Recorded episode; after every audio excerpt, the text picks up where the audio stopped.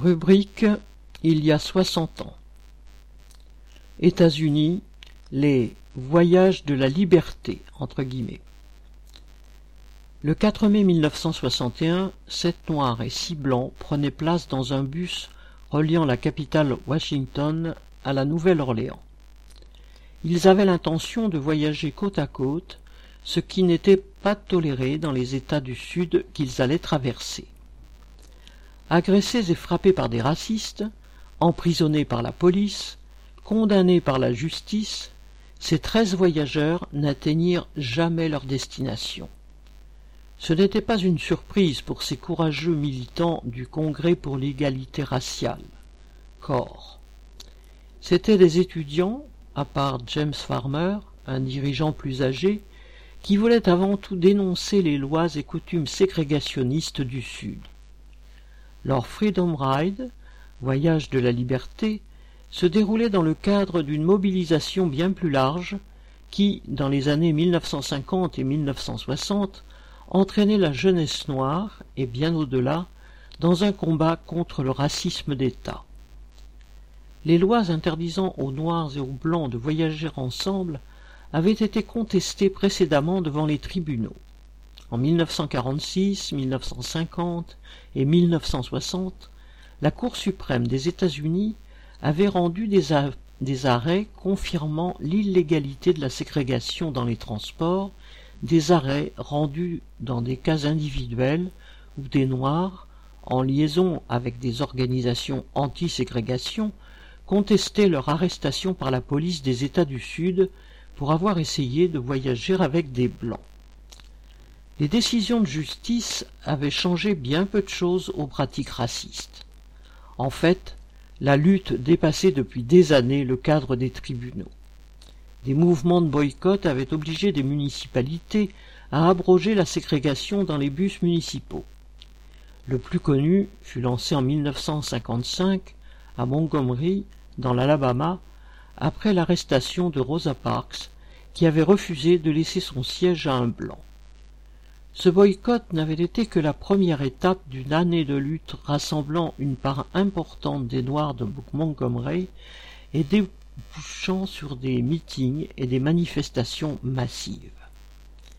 Malgré la dure répression policière et les arrestations, les Noirs avaient fini par gagner le droit d'emprunter les bus de la ville à l'égal des Blancs. En 1960, un vaste mouvement parti de Greensboro, en Caroline du Nord, se développa pour contraindre les cafétérias et restaurants à servir les Noirs comme n'importe quels autres clients. Contre les lois racistes. Les Freedom Rights étaient l'étape suivante du mouvement des militants pour l'égalité qui se voulaient non violents face à des autorités qui les réprimaient violemment. Le premier voyage, en mai 1961, témoigna de cette violence raciste. John Lewis fut ainsi le premier militant agressé lorsque le bus traversa la Caroline du Sud. Il allait être plus tard élu démocrate de Géorgie au Congrès et le resta pendant trente-sept ans jusqu'à son décès en 2020. C'est quand le bus atteignit l'Alabama que toute la fureur raciste du Ku Klux Klan s'abattit. À Anniston, une foule de blancs incendia le bus et tabassa violemment les militants qui s'en extrayaient. Transportés à l'hôpital local, ils y auraient été lynchés si un groupe local de Noirs, armés et organisés pour la protection des militants des droits civiques, n'était pas arrivé sur place en urgence. Reprenant leur route dans un autre bus, les militants furent à nouveau tabassés à l'escale de Birmingham sous les yeux de la police locale. Un hôpital refusa de soigner l'un d'entre eux qui avait besoin d'une cinquantaine de points de suture au cuir chevelu.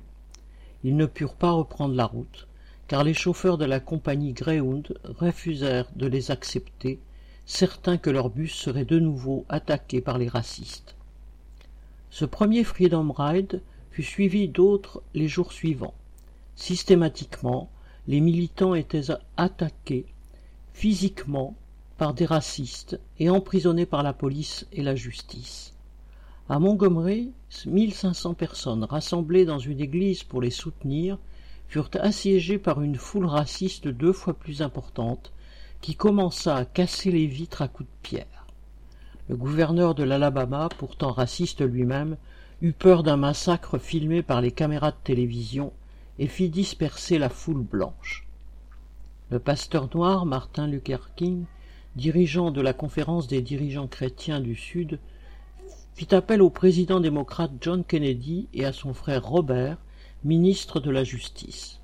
Il demandait à l'État fédéral de faire pression sur les gouverneurs racistes des États du Sud presque tous démocrates également, afin que les droits des Noirs soient reconnus. Or, les Kennedy ne voulaient pas entrer en conflit avec ces États et leurs dirigeants qui faisaient partie de leur soutien. C'est en fait sur le mouvement noir que le président fit pression en qualifiant d'antipatriotiques ces voyages militants qui, en attirant l'attention sur la ségrégation, ternissaient aux yeux du monde entier l'image de pays de la liberté entre guillemets que voulaient avoir les États-Unis. Les autorités racistes qui frappaient et emprisonnaient les Noirs n'étaient pas dénoncées, tandis que Kennedy demandait aux Freedom Riders d'interrompre leur mouvement. La non-violence et ses limites. Leur réponse fut au contraire de multiplier les voyages en bus mêlant noirs et blancs, au mépris des risques, pour accroître la pression. Durant l'été 1961, des centaines de militants prirent le bus dans ces conditions, particulièrement vers la ville de Jackson, dans le Mississippi, où les autorités locales en jetèrent 300 en prison. En août 1961, un de ces voyages prit la direction de Monroe, en Caroline du Nord, où Robert Williams avait organisé depuis des années un groupe armé de défense des Noirs, prêt à citation, répondre à la violence par la violence. Fin de citation. Son radicalisme avait valu à Williams son exclusion de l'Association nationale pour l'avancement des gens de couleur, NAACP, au sein de laquelle il militait depuis son retour de la Deuxième Guerre mondiale. Lorsque leur bus arriva à la gare routière de les militants furent attaqués par des racistes. Parmi d'autres, James Forman, le secrétaire du comité de coordination des étudiants non violents, SNCC, fut assommé et emmené en prison inconscient. Dans la foulée, des racistes et des policiers foncèrent en voiture vers le quartier noir en tirant sur les passants. La milice armée noire de Williams s'était préparée à les recevoir en fortifiant le quartier. Elle les arrêta net mais Williams fut ensuite accusé d'enlèvement et dut fuir le pays vers Cuba pour ne pas subir un procès forcément partial. Le mouvement des Freedom Ride finit par remporter une victoire. Le 1er novembre 1961, l'État fédéral dut se résoudre à faire appliquer une décision de déségrégation de la Cour suprême qui était restée lettre morte pendant des années. Adeptes de la non-violence, ces militants avaient vaincu grâce à leur détermination. Mais s'ils avaient gagné ou parfois tout simplement eu la vie sauve, c'était aussi parce que d'autres militants avaient fait le choix de s'armer, certains que seul le rapport de force pouvait faire plier l'État. Une fois la ségrégation dans les bus supprimée, les militants non violents se tournèrent vers une large campagne d'inscription des Noirs du Sud sur les listes électorales. Le combat s'avéra tout aussi difficile que celui qu'il venait de mener.